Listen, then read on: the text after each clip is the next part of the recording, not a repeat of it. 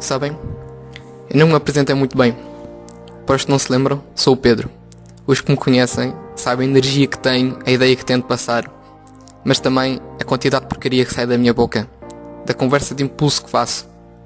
Em tempos não era assim. Tive medo e vergonha. Hoje só quero receber o feedback de todos. No entanto, nós temos este mecanismo de identificar o bom e o mau. Alguns sinceramente nem sabem o que isto significa. A opinião seja qual for, vinda das pessoas que nos conhecem, de uma maneira ou de outra, surge de alguma forma. Devemos tomar em consideração e pensar duas vezes. Quero melhorar isto. Não me levem a mal. Eu não sou um exemplo de ouvinte. Muitas vezes fiquei automaticamente ofendido e zangado. Mas acreditem, assim que tomam um pensamento mais racional e seletivo, vão se tornar uma pessoa melhor e que melhora constantemente. Não venho para o podcast falar em coisas inventadas na minha mente, são informações que obtive através de dedicação do meu tempo, no foco que me obriguei a ter, da proximidade com vários elementos do mundo da psicologia. Não quero guardar para mim tudo isto, quero que todos tenham conhecimento e que utilizem para o seu desenvolvimento. Estes episódios são conselhos, não obrigações. Quando se pensa em psicologia, pensa-se em consultas, ser ajudado a ultrapassar algum tipo de problema. Este mundo de desenvolvimento pessoal é um tipo de psicologia de prevenção. Se estiveres a fazer isto certo, a confiança que ganhas e o foco que tens tornas-te uma muralha que só abre portas para seguir o caminho correto. Para os que não sabem, aos 13 anos iniciei a minha carreira de árbitro, enquanto fazia a escolaridade obrigatória, dizia a mim mesmo e aos que me perguntavam: Por agora quero manter-me, só quando chegar à altura é que vou focar nisso e tentar algo mais. Não faço ideia que altura é que me faria, nem qual é o melhor momento para fazer seja o que for. Também, desde os 13 anos, que gostava de aprender a programar e quando tivesse a formação suficiente iria trabalhar como programador tive uma atitude de deixar andar, coloquei-me em escola e faculdade que me lecionassem que precisasse saber para ser programador, e antes de terminar o curso consegui esse emprego.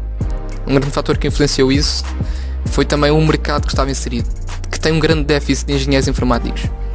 Há uns meses atrás era árbitro, programador e estudante. Hoje serei eternamente estudante. Finalmente percebi qual é que é o melhor momento. É agora. E agora dei um passo no meu sonho, porque este podcast existe, porque adoro ser árbitro. Programar não foi lá muito a minha cena, apesar de todo esse planeamento. Às vezes temos mesmo pensado duas vezes antes de fazer a decisão. Sabem? Podemos ter vergonha do nosso passado, mas tenho a certeza que vamos estar 100% orgulhosos do nosso futuro.